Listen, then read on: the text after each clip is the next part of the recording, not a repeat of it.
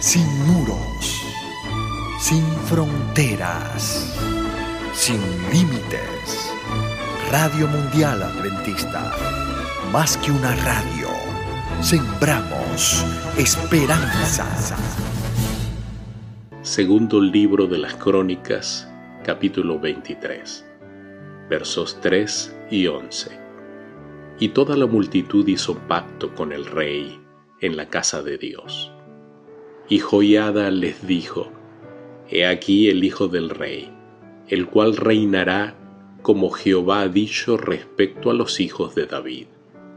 Entonces sacaron al hijo del rey, y le pusieron la corona y el testimonio, y lo proclamaron rey, y Joiada y sus hijos lo ungieron, diciendo luego, Viva el rey. Este capítulo trata de la caída de Atalía y de la entronización de Joás. Se sacó al joven príncipe del templo, donde había estado oculto, y lo coronaron rey. Versos 12, 13 y 15.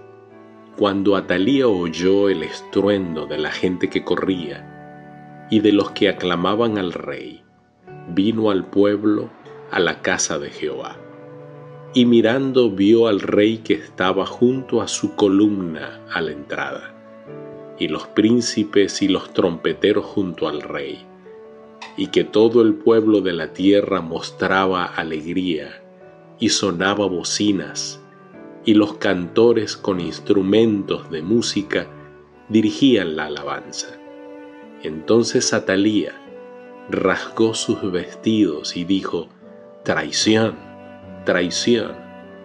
Ellos pues le echaron mano y luego que ella hubo pasado la entrada de la puerta de los caballos de la casa del rey, allí la mataron. La nación tenía un rey legítimo y la guardia servía ahora a su verdadero señor. Después de años de anarquía causada por un descendiente de la casa de Acab, los guardias deben haber aceptado a su nuevo rey y su nueva responsabilidad con gritos de júbilo. Estos mezclados con la algaraza del pueblo llegaron a oídos de la odiada reina y la llenaron de alarma y consternación. Una sola mirada bastó para que la reina comprendiera que todo estaba perdido.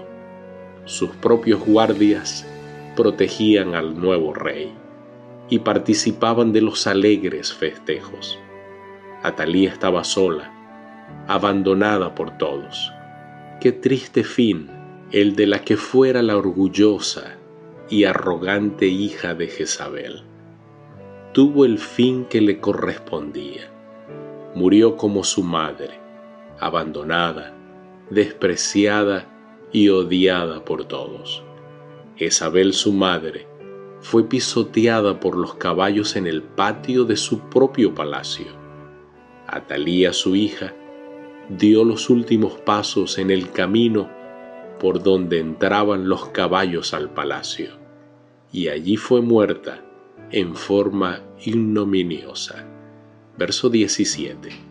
Después de esto, entró todo el pueblo en el templo de Baal y lo derribaron y también sus altares, e hicieron pedazos sus imágenes, y mataron delante de los altares a Matán, sacerdote de Baal. Comenzó un período de reforma en Judá. Se estableció la línea de sucesión davídica en el trono, y vendrían mejores tiempos para la nación, y Jehová sería exaltado versos 18 y 21. Luego ordenó Joiada los oficios en la casa de Jehová, bajo la mano de los sacerdotes y levitas, según David lo había distribuido en la casa de Jehová, para ofrecer a Jehová los holocaustos, como está escrito en la ley de Moisés, con gozo y con cánticos, conforme a la disposición de David y se regocijó todo el pueblo del país, y la ciudad estuvo tranquila después que mataron a Talía a filo de espada. Aquí se describe la restauración de los servicios regulares del templo que habían sido muy descuidados durante el reinado de Atalía.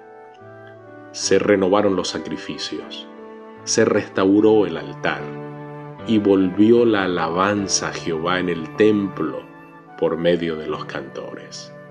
Querido Dios, gracias porque con este relato bíblico podemos ver que a pesar de las tinieblas que nos envuelven, nunca estamos perdidos. Todos podemos tener la certeza de que algún día tú harás justicia. Gracias por esa esperanza, Señor. En el nombre de Jesús. Amén. Dios te bendiga.